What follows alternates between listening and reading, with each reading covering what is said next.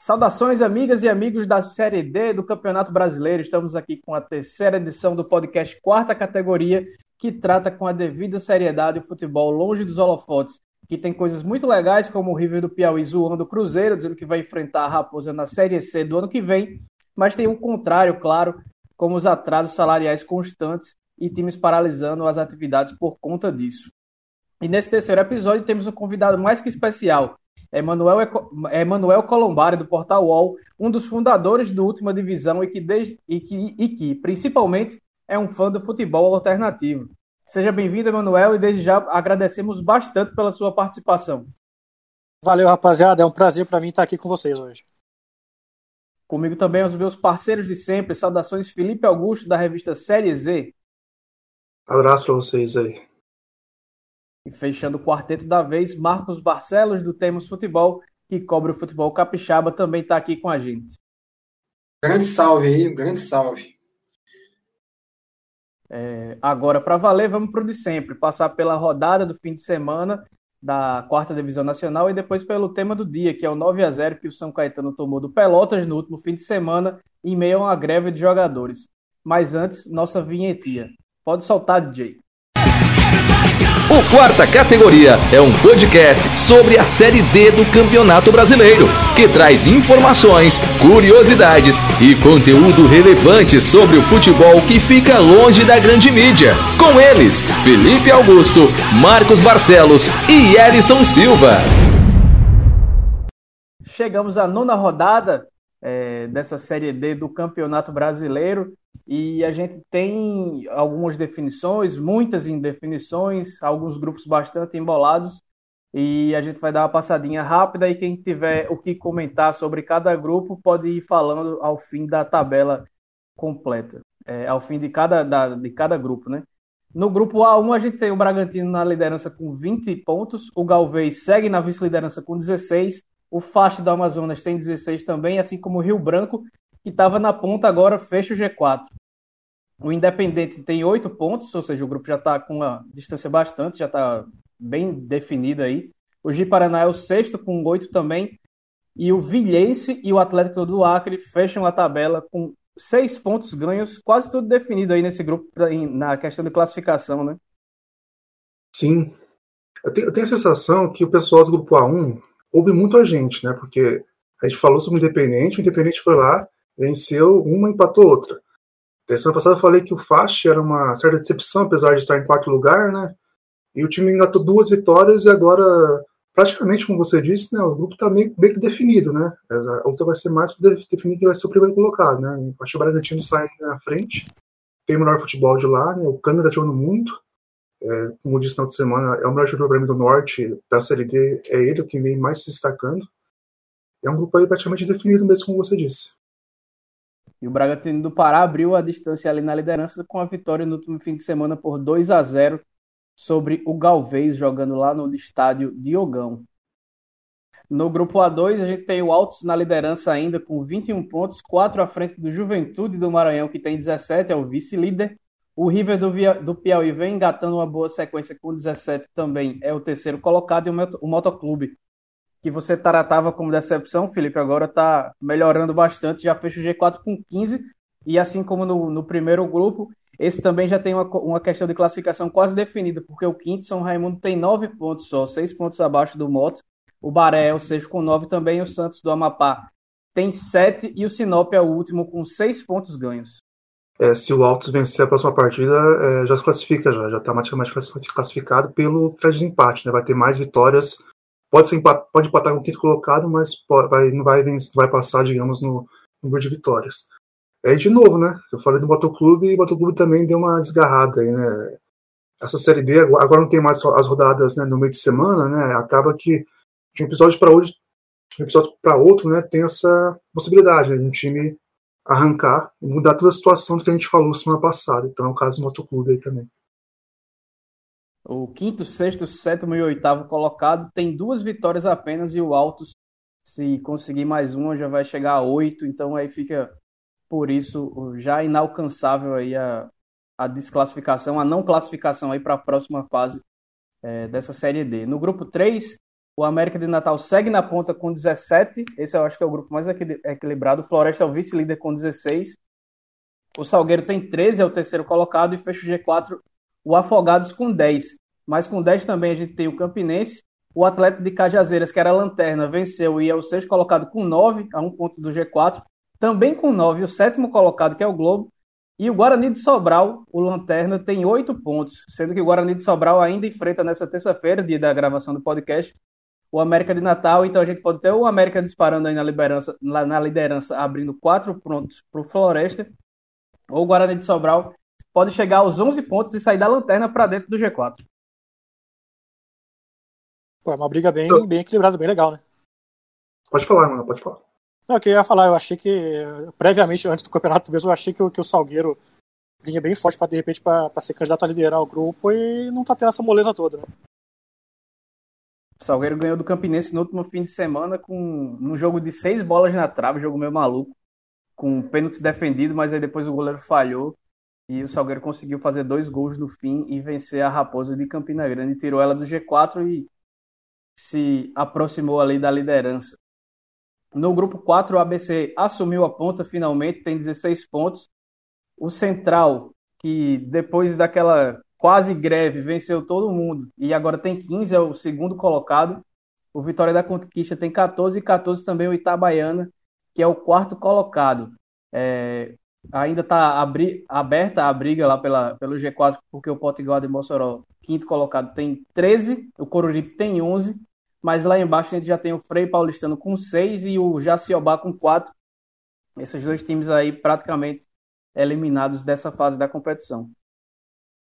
O Frei, né, ele, o time foi mais ou menos, digamos, quando, sim, foi mal quando final da Sergipano, mas teve o reforço do jogador do Sergipe, né, que foi vice-campeão, quase conquistou o acesso, perdão, quase conquistou o título Sergipano.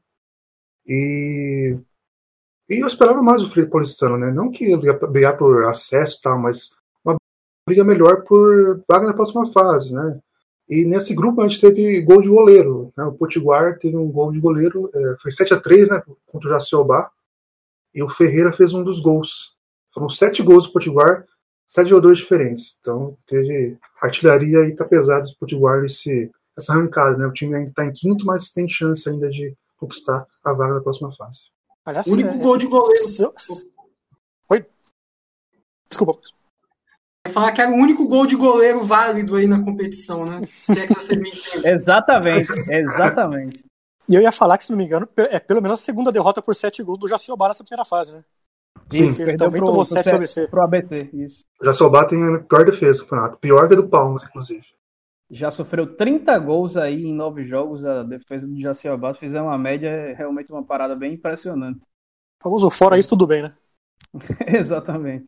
No grupo A5 a gente tem a Aparecidense com 18 pontos, o Goianésia é o vice-líder com 17, o Real Noroeste tem 15 e o Águia Negra fecha o G4 com 13. Na quinta colocação está o Goiânia com 12 pontos. O Operário tem 8, União Rondonópolis com 7 e o Vitória, Marcos, na lanterna com seis pontos. Rapaz, sobre o Vitória, eu, eu tenho uma fala aqui, inclusive, para dizer que é o seguinte: abre aspas. Eu só digo o seguinte: eu acho que a bola não está entrando, não é azar. Porque no futebol não existe azar, existe competência. Mas nesse caso aí, não está faltando competência, não. Na minha opinião, ainda é azar. Fecha aspas. Pérolas da Rádio Espírito Santo aí. Um abraço pro Jotinha, autor da frase, Jota Oliveira. Mas então, brincadeiras à parte, o Vitória vive uma situação complicada mesmo na competição.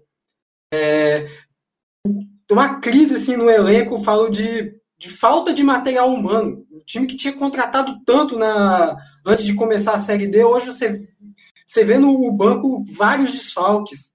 É, nessa partida, o time foi apenas com quatro jogadores de linha, mais um goleiro reserva.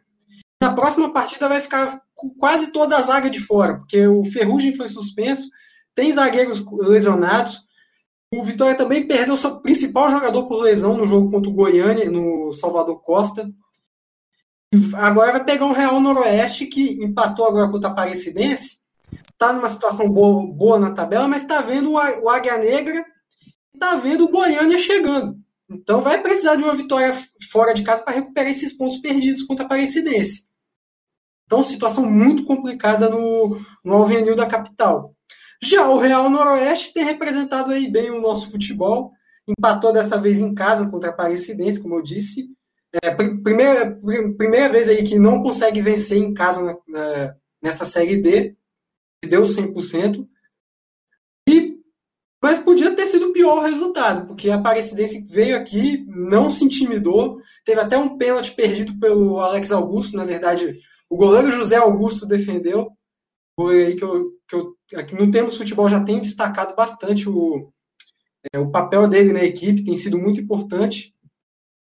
Outra coisa, o time da, do Real Noroeste não tomou gols pela primeira vez na competição, mas também não, não fez em casa. Né? O trio ofensivo, Matheus Firmino, o Peixoto e o Ailton não decidiram dessa vez.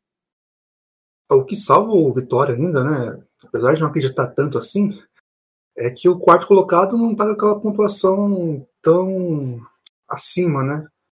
Os três primeiros, a Aparecidense, Goianésia e o Rio Noroeste, já se desgarraram um pouco, né?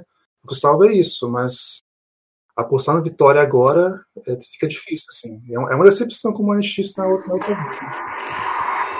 Sinceramente, agora, para mim, o foco do Vitória vai ser o Capixabão, que vai voltar agora no mês de novembro, no final do mês de novembro, vai pegar um adversário tradicional, que é o Estrela do Norte, jogo aí que já decidiu o Capixabão em 2006. E o Vitória, tipo assim, não vou dizer que o elenco do Estrela é, seja favorito, né? Mas é uma camisa pesada aqui no Espírito Santo e o Vitória, e tá, o Vitória tá na chave que é complicada, que se passar do, do Estrela, pega aí Desportiva ao Rio Branco, clássico aí capixaba. Então a chave difícil aí pro Vitória. E o Vitória, né, no, antes da paralisação, né, a Vitória, se não estou enganado, foi 100% capixaba, não foi? Teve aquela goleada monstruosa para cima do Linhares. E tudo isso credenciava para ser favorito na Série D, mas não está rendendo o que se esperava mesmo. Deixa eu só fazer uma correção, voltar lá para o grupo. Deixa eu fazer uma correção, voltar para o grupo, o grupo A3, porque a gente teve na tarde dessa terça, o Guarani de Sobral perdeu para o América de Natal por 3 a 1 lá na, naquela lua de Sobral com quase 40 graus. É, então a gente tem o América de Natal com 20 pontos na liderança, o Floresta é o vice-líder com 16, Salgueiro tem 13 é o terceiro, Afogados tem 10 é o quarto, Campinense tem 10 é o quinto, o Atlético de Cajazeiras é o sexto com 9, o Globo também tem 9 na sétima e o Guarani de Sobral segue na lanterna com 8. Passando é, agora para o grupo... folga já. Isso, já está praticamente com a classificação encaminhada do Mecão, que há muito tempo está penando aí na Série D, mas quando chega na, na hora do vamos ver, acaba ficando para trás. No grupo 6, a gente tem o Gama na liderança com 25, o Brasiliense tem 20 na vice-liderança, o Atlético da Bahia é o terceiro com 17 e o Caldense fecha o G4 com 13. Fora estão Bahia de Feira com 10, Tupinambá com 10, Vila Nova com 7 e o Palmas segue zerado. Esse aí, a gente pode falar mal com força que não vai mudar muita coisa não. E o Gama com problema o Gama com problema de salários também, né? Tá, tá para ter greve aí lá no Gama. Mas acho que a gente pode falar bem também do, do G4 também, né? Tipo assim, apesar do problema de salários do Gama, tipo assim, tá com foco fazer uma campanha monstruosa, assim, tá disparado na frente. Brasileiro também bem tranquilo para a vaga. Eu gosto muito de um jogador do, da Caldense, o Tevez, que ele tem uma história muito bacana, que ele foi descoberto meio recentemente na, no futebol amador de, de Poste de Caldas, se não me engano, e ganhou uma chance e tá conseguindo fazer gol na, na Série D, cara. Um cara que eu acho bem legal de acompanhar. É, por falar em gol nesse grupo, tivemos aí no Atlético Alagoinhas um velho conhecido aqui dos capixabas, o Robert, fez gol nessa rodada, na vitória do, do, do Atlético da Bahia por 5 a 0 sobre o Vila Nova. Robert foi artilheiro no, no Capixabão passado com 12 gols, fazendo o dobro de gols do Louco Abreu, que veio aqui como astro do futebol capixaba. E o Alagoinhas de Zé Carigé, treinador interino do time ainda. Entrou na seleção da rodada da Série Z. A gente gosta muito de nomes diferentes, né? Zé Carigé tem que ser exaltado sempre aqui nesse podcast. Exatamente. E agora vamos para o grupo 7, que tem a Cabo Friense na liderança com 18 pontos. A Ferroviária de São Paulo tem 17, o Mirassol tem 16, o Cascavel com 15. é o quarto colocado. O Bangu tem 15 também, está na cola. A Portuguesa Carioca tem 12 na sexta posição. O Nacional tem quatro pontos e o Toledo também só tem um. O Toledo só figuração também nessa série D, Felipe. Esse grupo, né, ele tem seis participantes, né? O Nacional e Toledo não, não dá para considerar, infelizmente, os times são bem fracos, até mesmo para a Série D. É, o Cascavel venceu mais uma, né? Falando aqui do Paraná, mas de novo venceu um time daqui do Paraná, né? Só tem uma vitória é, de, de um, fora dos contra um clube de fora do estado, que foi a Portuguesa, enquanto os outros clubes conseguem variar, né? Conseguem vencer os times de fora do seu estado. A Cabo Friense tem uma caída, mas já de novo se recuperou. É aquela história que a gente falou, né? De uma semana, duas rodadas, acaba mudando muita coisa. E vai se desenhando para chegar na última rodada com esses seis aí lutando para conquistar a vaga, né? No caso, o Cascavel vai ter que vencer o time de fora, que é a grande, grande, grande pedra no sapato da campanha do Cascavel é essa. E o Mirassol é, estão fazendo aquilo que se esperava, que estar no G4, mas talvez esperava um pouco mais até. E, mas é legal ver que acabou o Fluminense é a líder, né? Futebol carioca aí, colocando que não, que não, era tão assim, não era tão visto como favorito assim talvez o Bangu é o mais mais falado mas Cabo Friense faz uma campanha muito boa então, foi um time que que se escondeu na preparação mas que está se revelando muito bom dentro de campo que é o mais importante Ferroviária é talvez afetada também pela troca de comando né tipo, com o famoso trocar de trocar o pneu com o carro andando durante a série D né Aí foi um dos casos né que daqueles que demitiram o treinador o time tá no G4, né? Teve problemas internos, pelo que parece, e acabou que o dado, o dado saiu. Série D tem muito problema interno com o treinador sendo demitido bem. É um negócio meio inexplicável. Os nervos à flor da pele na quarta divisão nacional. E fechando aí a classificação, no grupo 8 a gente tem o Novo Horizontino com 18, Pelotas com 15, Joinville com 15 e Caxias com 12. É o quarto colocado. Marcelo Dias tem 12 também. O São Luís tem 10, disputa bem aberta nesse grupo 8. O Tubarão com 5 e o São Caetano com 5 fecham a classificação. São Caetano e Novo Horizontino, o primeiro e o Lanterna, tem um jogo a menos que será disputado amanhã, na quarta-feira, lá no Anacleto Campanella. Promete esse jogo, hein? Outro 9 a 0 Olha, promete um passeio, viu? O Novo Horizontino já tem bastante tempo, já desde que conseguiu se, se firmar na Série 1 não vamos falar em, em voltar para a Série 1, porque tem toda aquela questão de, de, de ser clube diferente e tal. Mas desde que, desde que chegou a elite do Paulistão, é um time que, que apresenta um projeto bem sólido, consegue atrair bons jogadores, montar bons elencos, mesmo para a Série D. A gente vê sempre um time bem formado no Paulistão, que perde peça depois, perde peça para time da Série B, da Série A do brasileiro, mas conseguiu montar também um bom time para a Série D. Eu acho que. Eu costumo apostar no Novo Horizontino para brigar pelo acesso, mas acho que esse ano dá para dá para colocar eles entre os candidatos também. Quem é o treinador da vez lá? É o Roberto Fonseca, né? ah, Acho que é o Roberto Fonseca. É, o Novo Horizontino é, um, é aquele líder, né, que é bem pragmático, né? Ele não goleia, mas vence, né? Uhum. O São Caetano vai ser uma chance de aumentar o saldo, né? Essa é a expectativa que o São Caetano não deve é, dar muita resistência, né? Nesse uhum. grupo, a gente fala muito sobre decepção, tem o Caxias, né? Tá, muito, tá perigando aí para ficar fora da próxima fase. É, por estar no G4 ainda, eu coloco Caxias abaixo do Vitória com, com decepção assim, maior do campeonato. Mas é uma decepção por, porque esperava uma tranquilidade maior para passar de fase. Não está vindo isso que se esperava. E lembrando que a próxima rodada do fim de semana é, são os jogos de volta daquelas rodadas dos dois duelos estaduais que a gente debateu no, na segunda, no segundo episódio aí do. Foi no segundo ou foi no primeiro? Foi no primeiro. Foi logo na estreia é, do quarta categoria, a gente falou sobre os confrontos estaduais, então eles acontecerão de volta, menos Brasiliense e Gama, que é, vai ficar para depois aí, para depois a gente não ser criticado, viu, Marcos? Que o pessoal pegou no pé da primeira vez.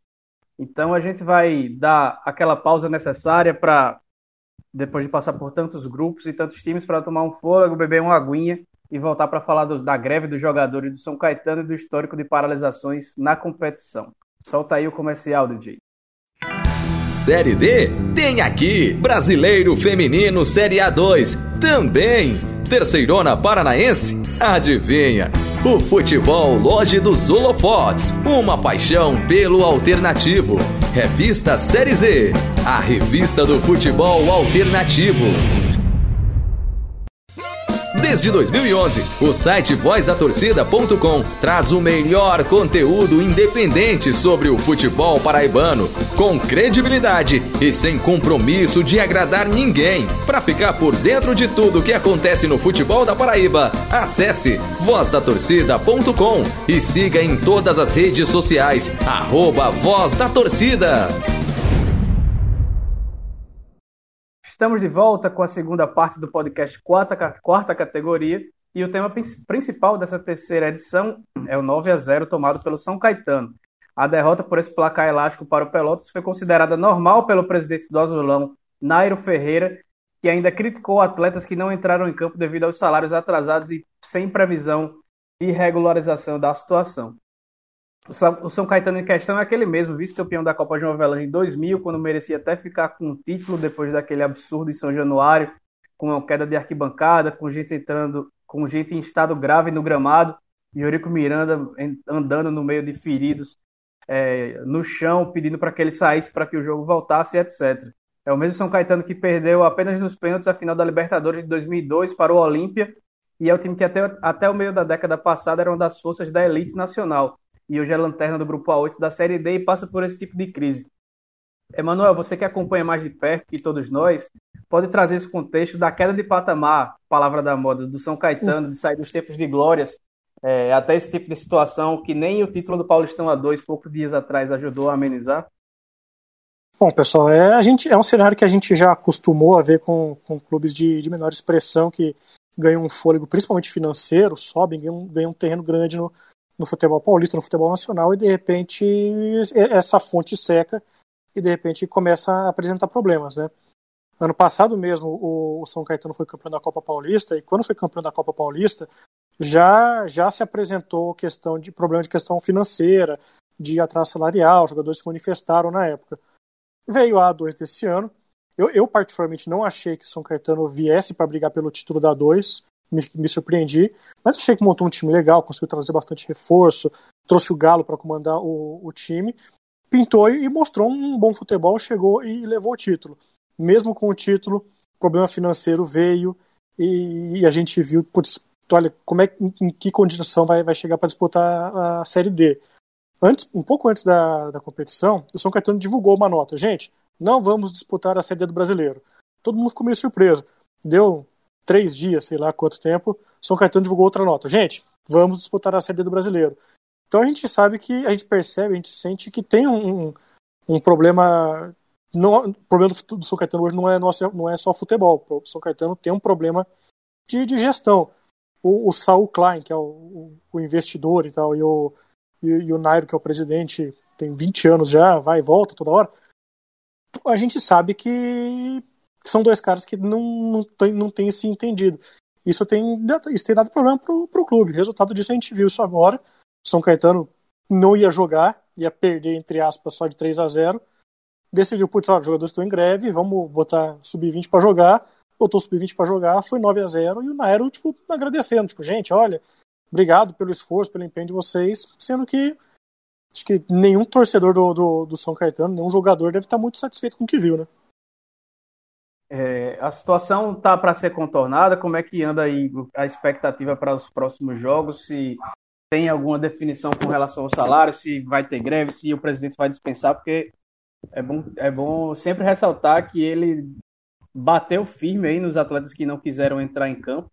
E aí a gente tem sempre que lembrar que é, na Série D, principalmente, é, os jogadores estão longe daquele daquele status de jogador que ganha um salário de seis dígitos, sete dígitos que a gente vê na Série A e acaba colocando o jogador de futebol tudo num, num balaio só, né? Como a gente diz aqui no Nordeste. Então, é, são jogadores que ganham menos de 10 mil reais, que tem que sustentar famílias de 10, 15, 20 pessoas e que dependem desse dinheiro para sobreviver. E aí, a partir do momento que você tem um presidente de um clube que era estruturadíssimo é, coisa de 10, 15 anos atrás e, e, não, e não paga e ainda critica os jogadores, a gente vê uma situação que chega a ser degradante e humilhante para um trabalhador, porque o jogador de futebol é, é, é, um trabalhador comum, né?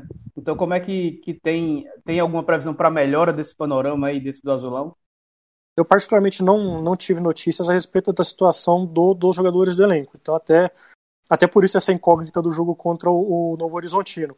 Pelo tom que ele adotou, eu imagino que a situação esteja ainda no mesmo patamar. Então, cria-se um, um, suspense para esse jogo no, no Anacleto.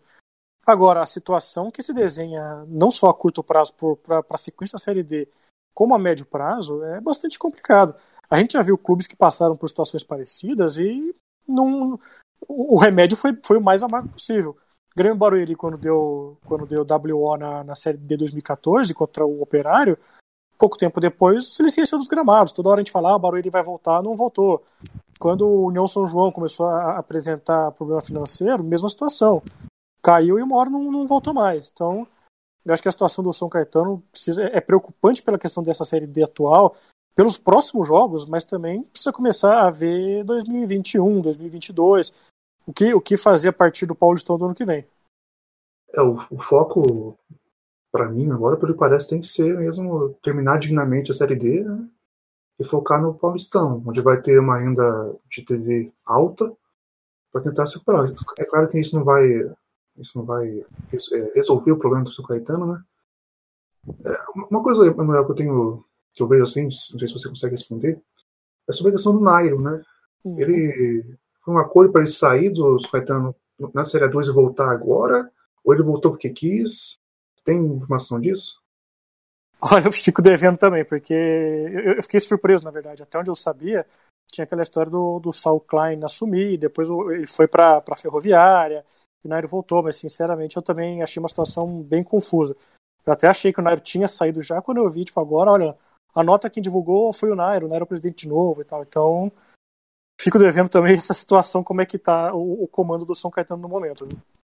Só uma coisa sobre jogadores, né? Depois do jogo contra o Pelotas, eu sou treinado o Alex Reinaldo e o Sandoval, que não enfrentaram o Pelotas, eles estavam em greve, eles saíram do clube, né? Oficialmente estão fora do clube, então a debandada deve ser maior e os, e os garotos devem ser utilizados aí para amenizar, amenizar não, né? Para completar né, a tabela aí e terminar Sim. o campeonato para não dar WO a todo mundo, né? O Sandoval até publicou uma nota bem curiosa nas redes sociais, né? De que todo mundo viu aqui do ah, da sim. despedida, tipo assim, ah, é, queria agradecer pelos X anos que eu, que, que, eu, que eu tive aqui, pelos títulos que eu, que eu conquistei, aí lista de títulos, isso tudo literalmente. Então era para substituir o X pelo tanto de anos que ele ficou lá, botar a lista de títulos e passou. Mas a situação do, do São Caetano nesse sentido é bem, é, é bem, bem dramática. A gente está falando do Sandoval também, já perdeu Domingos, já perdeu Everton, já perdeu Galo, isso em pouco tempo do, do título da 2 para cá. Então, situação de, de quem de quem tava lá não era das mais confortáveis, né? É, e, até mesmo, por exemplo, o Dininho, né, que é um zagueiro histórico do São Caetano, que estava na direção, hum. nem ele concordou com a volta do Nairo, né? Então a situação é muito, é muito, pavorosa mesmo para quem torce pro São Caetano. Exato. E essa questão do, do São Caetano evidencia muito o que a gente tratou também, acho que no episódio de estreia, que a gente falou que dificilmente a gente vê times de São Paulo, Rio de Janeiro, apesar de ter investimentos grandes no estadual, é, fazerem boas campanhas ou conseguir o acesso na Série D.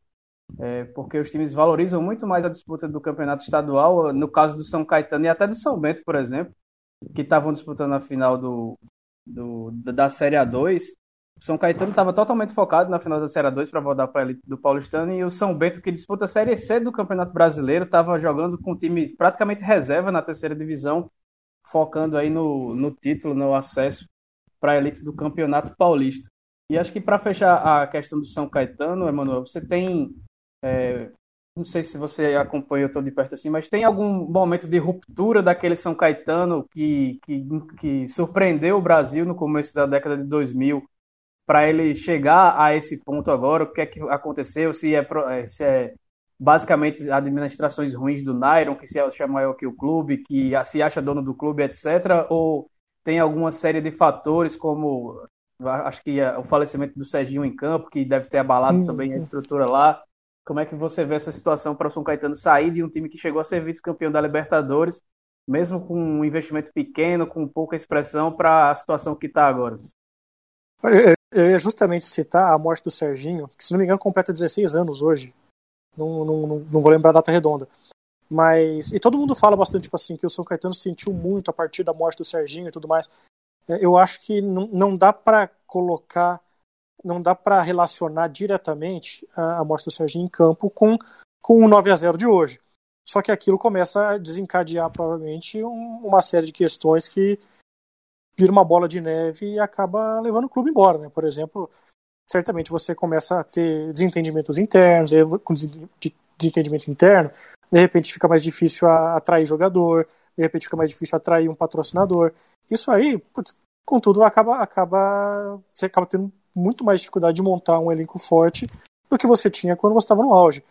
São situações que, que eu falei, tipo, que a gente já viu acontecer com outros clubes, pensando no caso do, do, do futebol paulista, que sobem muito rápido e de repente caem. Mas talvez nesse caso, e, se não fosse isso, talvez fosse outro motivo. Mas é possível que o, que o, que o caso do Serginho, depois várias outras questões, tenham afetado a, a tenham afetado o, desenvolvimento do trabalho do São Caetano. Uns anos atrás, acho que em 2013, o São Caetano São Caetano estava na Série C e eu encontrei o Ademar e consegui uma entrevista com ele. Eu lembro que ele tinha comentado alguma coisa do tipo: ah, é, eu queria conversar com o Nairo para a gente poder ajudar o, o São Caetano. Eu nunca esqueci a frase que ele falou: caso contrário, o São Caetano vai virar um juventude. Então eu queria chamar duas coisas que, que me chamam atenção nessa frase. Um, o Nairo ainda estava lá e já estava lá, o Nairo está sempre lá. Então talvez tipo assim, o Nairo está lá nas fases boas, está lá nas fases ruins. Então talvez não sei o quanto que ele tem de mérito na fase boa, não sei o quanto que ele tem de responsabilidade na fase ruim. E eu acho que o São Caetano daria tudo para estar tá como juventude hoje em dia, né? Tá disputando uma com Série certeza. B com, com condições de subir. A diferença de ser um time que a tradição né, dos times acaba contando uhum. bastante. Para o Juventude se reerguer é uma coisa, para o São Caetano, é, com todo respeito à história que conquistou, que escreveu no começo do, dos anos 2000, é, é bem complicado para sair do buraco que se encontra agora. Talvez a, a volta à elite do Campeonato Paulista no ano que vem seja talvez a última oportunidade né, do, do time tentar se reerguer, porque aí você perde o Campeonato Brasileiro e tudo mais, é, é uma questão bastante complicada. E, e do, do, do Serginho, Felipe, é, Marcos, na verdade, ainda para encerrar o tema São Caetano, se vocês tiverem alguma coisa mais, pode completar. Essa semana é, é aniversário de uma data triste marcante para o clube, né? Como a gente já citou. Exatamente. É, hoje completa, como o Emanuel bem ressaltou, 16 anos da morte do Serginho, que inclusive é capixaba. A família dele era aqui do município de Serra, município que eu moro, aqui no Espírito Santo. Né? É, o jogador morreu por conta de problemas cardíacos dentro de uma partida do Campeonato Brasileiro, é, jogo contra o São Paulo, e acabou tendo esse problema cardíaco e desmaiou em campo, desmaiou no pé do grafite, inclusive. É, e que foi uma tragédia anunciada, né? Porque Estava lendo até matéria sobre o, sobre o, o acontecimento na época. Né? O, o, o Serginho já tinha feito exames no, meio, no início do ano, daquele ano de 2004, né? que já eh, foi, fez exames, inclusive foi no Instituto do Coração da USP, o INCOR, e que já tinha detectado eh, problemas cardíacos ali. Só que eh, a história é tão bizarra que é um toma lá da cá, não dá para entender que o presidente falando que, ah, que o hospital não, não avisou a gente que era arriscado demais e que o, o, dire, é, o diretor do hospital na época falou, nem, que, nem comentou sobre o assunto, desconversou, falou que não se lembrava, enfim, uma situação é, que não dá para entender mesmo. Né? E falando sobre o caso do, de, deste ano, da, do, da falta de pagamento dos salários, fiz um levantamento que eu estava vendo a matéria do Trivela. Uma boa, boa matéria, por sinal. Que tem premiações da Série A2 que estão atrasadas e da Copa Paulista do ano passado.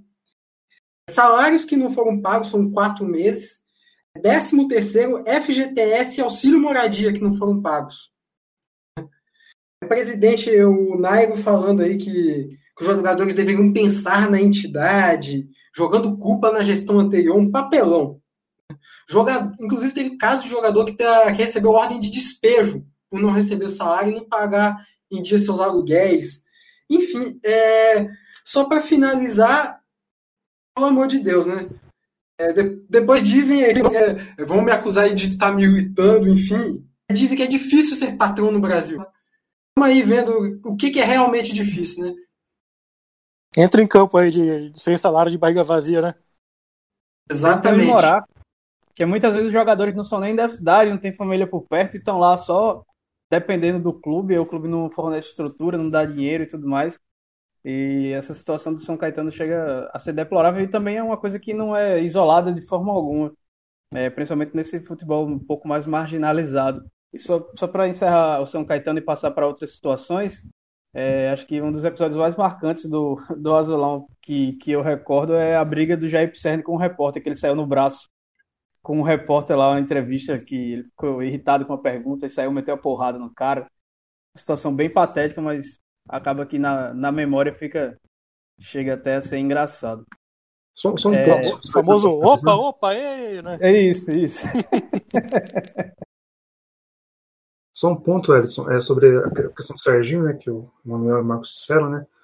Foi, foi 16 anos, 2004, né? Dois anos depois, o Caetano caiu para a Série B.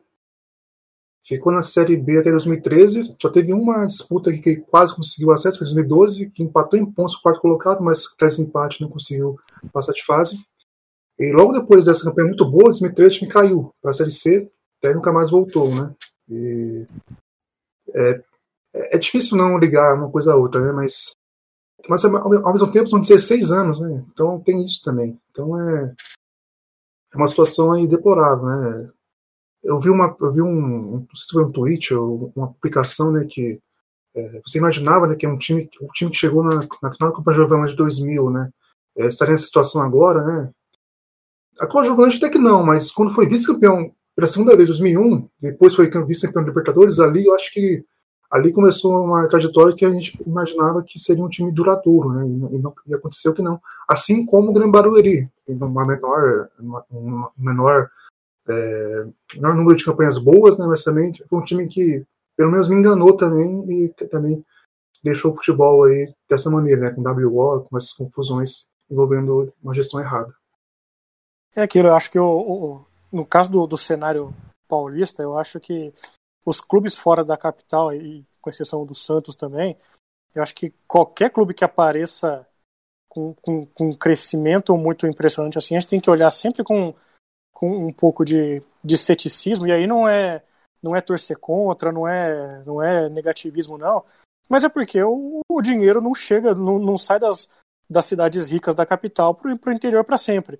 Então, por exemplo, quando um, um, União São João, quando um Guaratinguetá, quando um, Barueri, isso que a gente está falando de Barueri, que é do lado de São Paulo, que a gente está falando de, de, de São Caetano do Sul, que é do lado de São Paulo. Mas quando esse dinheiro tipo, quando, quando a gente consegue fazer um time competitivo que é caro, esse dinheiro não vai, não vai durar para sempre. Então, tipo, não tem. Eu, eu, particularmente, eu vejo esses times, eu acho que tem que celebrar toda vez que, que a gente consegue ver um, um clube menor, um clube mais pobre, é, se destacando tanto. Mas eu acho que a gente tem que saber que é, é, um, é um, um, um mecanismo que não permite que esses times tenham uma vida longa, assim, sabe? eu acho que é complicado, que nem eu falei, se não fosse o caso do Serginho, talvez fosse outra coisa que levasse o São Caetano a uma queda a longo prazo. O Felipe, essa greve de jogadores por atraso salariais não é a primeira na história da Série D, né? E apesar de não ser tão comum, já aconteceu algumas vezes. Você pode dizer quando foi que já rolou essa situação? É, ontem fui pesquisando aí com todos, todos os anos assim, para ver se encontrava algumas coisas. De 2012 até 2015 tivemos casos, né? depois disso não encontrei casos é, de ameaça ou de greve mesmo. A primeira que eu encontrei foi em 2012, que foi um misto. É, o time ameaçou a greve antes da última partida da fase de grupos, e em agosto, em agosto com dois meses de salário atrasados. Na partida seguinte, o time perdeu para o Sampaio Correio, o time, o time estava classificado, chegou até as quartas de final da Série D, quase subiu, é, deu dois meses depois, quando estava fora já da Série D, aí sim o time entrou em greve, é, mas já estava fora da Série D, então. É, mas a, a, teve uma participação aí, né? Aí no futebol paulista, em 2012 também, o Marília também teve é, uma, uma, situação, né? Eles fizeram greve com um dia sem treinamento, da última rodada da primeira fase, mas também já estavam eliminados. É, o Marília também vive convive com essa gangorra do futebol paulista.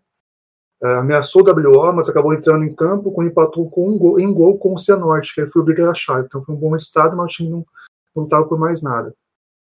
Em 2013, teve o Passo de Castro, do Acre. Em 2013 o Passo quase subiu, quase subiu também, perdeu para o Salgueiro na parte final. Ele teve duas greves nessa, nesse período de campanha. Chegou a ficar cinco meses sem salário, é, com a diretoria, inclusive, trazendo reforços. Os jogadores é, acusavam a diretoria de pagar esses reforços né, e não estar pagando o quem estava lá. É, no final da segunda paralisação contra o Gurupi, né, o time entrou em campo para eliminar o Gurupi, como, como eu acabei dizendo, e enfrentou o Salgueiro depois, mas foi é, eliminado. Né. O caso mais emblemático da Série D, que foi o primeiro WO da, da história da competição, foi o Barueri, como a gente citou antes, né? É, o Operário, né, que foi o, o, adversário, o adversário, que seria o adversário, né, o Operário foi até Barueri, e teve um protesto que também ficou marcado, né? Os jogadores do Operário se deitaram no, no chão como forma de protesto em apoio aos jogadores que não recebiam há dois meses os salários e há quatro meses não recebiam direito de imagem. Então, foi mais um caso. Em 2014 também teve outro WO. A edição de 2014 é a única que teve WO na história.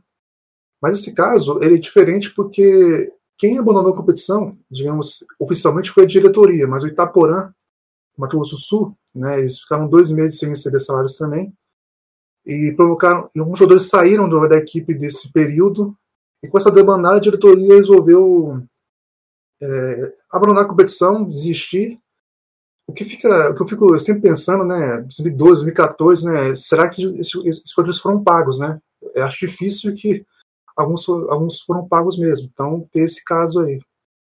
Um clube que está passando uma dificuldade muito grande agora, né, que, que é o Imperatriz da Série C, o Imperatriz também vive essa. Né? Em 2015 o time também teve, é, por dois dias, em dois, duas semanas diferentes, a equipe paralisou, paralisou atividades né, como, como treinamento. Eles ouviram as, as promessas da diretoria de pagar, não pagaram. E os dois jogos seguintes, a ameaça de greve, a ameaça não, a, a paralisação, eles perderam as duas partidas, né? E o time foi eliminado na primeira fase. Em 2015, mais um caso com o Vila Nova. É a situação que para mim mais se assemelha com o São Caetano, assim. É, foi goleado depois que teve uma greve de jogadores. Foi 5 a 0 para o Duque de Caxias. Muitos jogadores da base, como o São Caetano, foram até Rio de Janeiro para enfrentar o Duque de Caxias. A situação foi tão grave lá que cozinheiros e lavadeiras do clube é, também paralisaram atividades, porque não tinha. Os salários atrasados variavam de dois a nove meses. Então era todo mundo para todo mundo estava devendo. Né? Um caso de sucesso dentro de campo, mas de má gestão fora, é o River 2015, que foi, foi vice-campeão. É, teve dois dias sem treinamento durante a campanha. O presidente do clube na época era o Júlio Arco Verde, que disse que era pedido de jogadores, né? E que eles sabiam as dificuldades financeiras da equipe. Da equipe. O Júlio ele reassumiu a presidência do clube esse ano, é, pois, pois era vice do Genivaldo Campelo, o Genivaldo saiu para ser é, candidato nas eleições de 2020 lá da região. E um caso extra, que não, foi, não teve uma greve, foi o Vilhena de 2015. Né? Os jogadores não estavam recebendo salários, mas eles queriam continuar jogando. Até que um dia o presidente do clube, o José Carlos Dallagnol, mandou fechar os portões de acesso ao campo que eles treinavam. É, pois, eles queriam, pois ele queria encerrar as atividades do clube pelas dificuldades financeiras. Né? Ele não pagava salários também. O Dallagnol foi acusado por, na época, por cozinheiros ou de ameaçar jogar água quente nas funcionárias. Então teve esse caso bizarro também. E para você ver o reflexo, né? três anos depois o Vilhena deixou o futebol, está três anos fora, fora do Matonuniense. O Vilhenense é, foi fundado, que está de Série esse ano, foi fundado por isso, para substituir, porque é, substituir, entre aspas, né, para fundar um novo clube, uma nova identidade, e aí acabou que esses são os casos aí de ameaças de greve, greves e WOs que a CLD teve. É, não sei se 2009 para 2011 teve alguma uma ameaça, mas eu não encontrei. E de 16 para cá também não teve casos até agora. Teve um esse ano. Como? Teve, tivemos um esse ano. No dia 15, os jogadores do Central se recusaram a treinar, 15 Sim. de outubro, desse mesmo outubro se recusaram a treinar. No dia 16, a diretoria deu os corres dela lá e conseguiu pagar um salário atrasado, eram dois meses que estavam atrasados. E no dia 18, o time ganhou do Frei Paulistano, foi a primeira vitória do clube na Série D do Campeonato Brasileiro. Então, Pelo menos nesse caso, a greve serviu para pressionar a, direção, a, diretoria, a diretoria a tomar alguma atitude no, na questão de pagar os salários. E aí o time começou a, a, a, render um pouco mais e a partir daí era um time que só tinha empatado, né? E, e depois acabou vencendo os jogos, depois ganhou do, do Coruripe e ganhou depois do Frei Paulistano de novo. Venceu três partidas seguidas e está na vice-liderança do grupo. Então, acho que é, é, é, o caso, é a situação desse ano. Eles tinham ameaçado entrar em greve antes, mas não era por conta de salário, era por conta da demissão do Silvio, da demissão do Silvio Criciúma, que era o treinador. O grupo de jogadores não queria que o treinador saísse, ameaçaram greve caso ele saísse, então ele acabou continuando, mas depois pararam por conta das questões salariais. Então, acho que essa é a, a última, a mais recente, o caso mais recente de paralisação por conta de salários. Alguém tem mais alguma coisa a acrescentar aí nessa, nesse assunto. Vai lá, Marcos. É, inclusive, esse caso do Itaporã em 2014 né, foi, aconteceu num grupo que tinha um time capixaba. É, o grupo era, tinha o Brasiliense, tinha o Anapolina, o Vila Nova de Minas e tinha o Estrela do Norte. Inclusive, essa saída do Itaporã ajudou a eliminar o Estrela da competição na época. Né? O Estrela já tinha jogado os dois jogos contra o Itaporã e depois que o Itaporã saiu, os outros times, foram, que eram os principais adversários ali do Estrela na tabela, acabaram ganhando três pontos e o Estrela também não ajudou, acabou não conseguindo também pontuar e se classificar. Agora, sobre o, o Vilhena, não é? Que é o Dallagnol, isso. Vou falar um negócio, hein? com todo respeito aos bons Dallagnol, mas os maus Dallagnol estão se destacando aí, né? O que é isso? É um nome muito complicado atualmente. Muito, muito complicado. Não importa é, a grafia, né? Porque dando... esse da Nenhola é com NH. Aquele outro da Nenhola é com GN. Então, mas não importa a grafia. Ah. A pronúncia está atrapalhando. É. Pois é, então a gente vai chegando ao fim de mais uma edição do quarta categoria. Lembrando mais uma vez que no fim de semana rola a rodada de duelos estaduais, que foi tema do nosso primeiro episódio. Para quem está ouvindo pela primeira vez, pode conferir aí no seu agregador favorito. E eu deixo aqui minha consideração final, que nesse sábado tem Campinense e Atlético de Cajazeiras, no Amigão, às 16 horas. E acho que o destino de um dos dois times paraibanos vai ser definido nesse jogo, né? Porque quem ganhar entra no G4, provavelmente, e segue na briga pela, pela classificação, mas quem perder dificilmente vai ter tempo de se recuperar, até porque são dois times que vêm oscilando bastante e que não tem uma sequência boa na competição. Atualmente os dois times estão com 10 e 9 pontos na quinta e sexta colocação do grupo A3, então é clima de decisão aqui na Paraíba. E Felipe, Emanuel e Marcos, eu peço que na ordem, por gentileza, vocês também deixem os recadinhos finais, as considerações finais de vocês. Bom, a expectativa, a gente está falando, está falando sobre greve. A expectativa é para ver se vai ter realmente greve do Gama, né? Se o time vai ter, vai, vai entrar em campo mesmo, vai ter todo vai ser resolvido. É o primeiro time, é o time que pode se classificar e é o segundo que pode entrar em greve de fato, né? Perdão, ter, ter, é, terceiro de fato, né? Porque o Ceará, o Ceará não, o Central teve um problema também parecido. E aí fica essa expectativa, né? É uma rodada que pode ter os primeiros classificados e a gente pode aí ter é, umas definições aí bem legais da próxima fase que a gente espera, né? E como eu disse, um, acho no primeiro, no primeiro episódio, a gente se acostumou rápido né, com esse formato, né?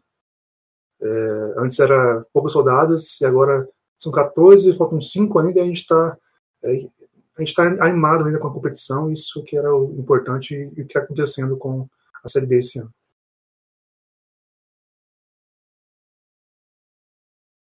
Emanuel, vamos lá. Considerações. É, acho que vai, eu também pensando na questão do Gama, acho que vai, vai ser bem acho que vale, vale muito a pena ter, ter atenção no que vai acontecer com, com o time a respeito dessa situação de dessa, dessa, dessa ameaça de, de greve no, no time. Aparentemente é um time que, numa situação extracampo boa, tem tudo para brigar por, por, uma vaga de volta na, na Série C. Mas se tudo correr bem fora de campo, né? Dentro de campo o time já mostrou que tem, tem bastante potencial. Acho que vale muito a pena ficar de olho no, no Gama e também reforçando nesse jogo de, desse, dessa rodada agora do, do São Caetano com o Novo Horizontino.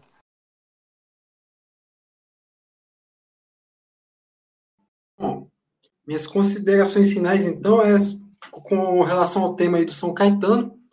É, esperamos que o torcedor entenda aí que a gente não está falando aqui de uma situação de ah, jogador mercenário. Muito, pelo contrário, a gente está falando de trabalhadores que estão em, uma, em plena pandemia atuando né, e sem receber salário, tem jogadores sendo despejados dos seus lares, não só jogador, família de jogador sendo despejada. Né? Então esperamos que haja do, do torcedor essa compreensão. Né? Esse negócio de que, que jogador é mercenário, jogador é trabalhador como qualquer outro. É, e outra coisa, porque eu, por que, eu estou falando isso? Porque tem certas, é, certos setores da imprensa que tem uma necessidade de passar pano para dirigente e não é brincadeira, não. E eu vou falar que aqui no Espírito Santo está acontecendo isso. Eu ouvi esses dias aí na imprensa, com relação à situação do Vitória, um monte de jogador aí que que está lesionado, tivemos casos de Covid no elenco, né? que, que aí a gente ouve, por exemplo, gente que, que culpa o treinador anterior pelas falhas na, de gestão ali do, do elenco e tal, e que ouvi a, a, frases como é, eu tenho pena de fulano, de, fulano de leia-se dirigente do Vitória. Né? Gente, dirigente que assina, que dá o carimbo final, que dá a palavra final, que assina embaixo as ações no clube. Então, por favor, parem com esse negócio de, de, de passar pano para ação de dirigente. Inclusive, teve caso aqui no Espírito Santo também de é, cobrança de jogador, né? coisa ridícula. Botar é, é, memezinho falando de salário em dia, porrada em falta. Gente, estamos falando de Série D um cenário como a gente tá, é, como a gente vivencia o tempo todo. Clubes que a todo momento aí tem problemas de pagamento de salário e a gente não está vivendo um cenário aí de jogador é, que é astro, não. Jogador de trabalho, a gente está falando de trabalhadores. Trabalhadores.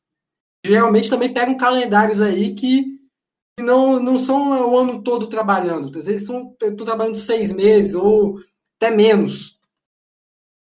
Enfim, aí passa a palavra aí para o Felipe. Só para citar, né, Vai, Felipe, um caso sobre de um astro que agora foi para a Série D e se aposentou, a gente pode deixar, deixar passar né, que o Douglas, né, que estava no Brasileiro, se aposentou, né? Ele estava na Série D. Ele já foi um astro e agora estava na Série D, vivenciando esse outro lado do futebol. E se aposentou, infelizmente, né, esperava que terminasse a primeira competição com o time, mas preferiu se sair do futebol. Né? Ele prestou muitas, muitas, muitas coisas para o futebol, não só dentro, mas fora de campo também. Né? Muitos memes, muitas imagens, muitas banheiras já foram fotos dele já. Muito Exatamente. xingamento do Mano Menezes no jogo da seleção. Nossa. E outra estrela que deixou brasileiros foi o Neto Baiano, que acertou com 13 de Campina Grande para jogar a Série C.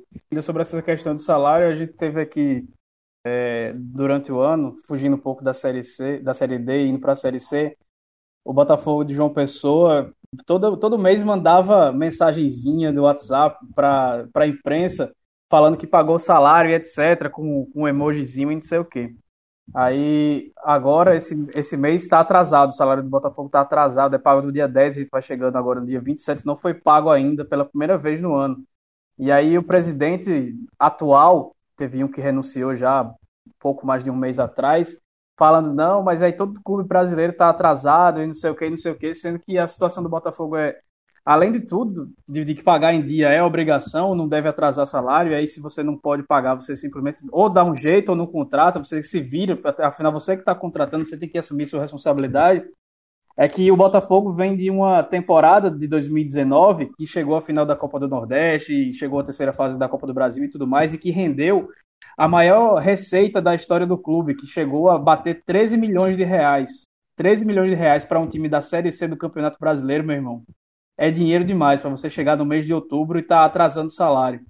Então, é, como o Marcos falou, é, é, muita gente trabalhador. Em outras edições a gente falou aqui é, de treinador que estava tava aceitando ganhar um salário mínimo para dirigir equipes na Série D do Campeonato Brasileiro. Então, para quem acha que é só glamour, é, pode ter certeza que a gente não está falando nem, não chega nem perto disso. Então, não, mas, tem, é, mas é difícil ser patrão no Brasil. É não tem difícil. Porque aí ele decreta a falência do clube acabou, não tem mais nada, ele não vai ser responsável, o clube vai fechar, quem, quem gostava do clube que se vire. e, e etc. Não, não vai cair a responsabilidade dele, né? Então, capaz dele até abrir, fundar outro clube do zero, que é sem dívida e tudo mais, para tentar fazendo continuar fazendo a aventura dele no mundo do futebol. Então é isso, turma. Sigam a gente no Instagram e no Twitter, pcategoria. Ouça na sua plataforma de podcast favorita e compartilhe esse conteúdo independente sobre o futebol marginalizado do país. E a todo mundo que acompanhou, ao Marcos, ao Felipe, ao Emanuel, muito obrigado e até a próxima.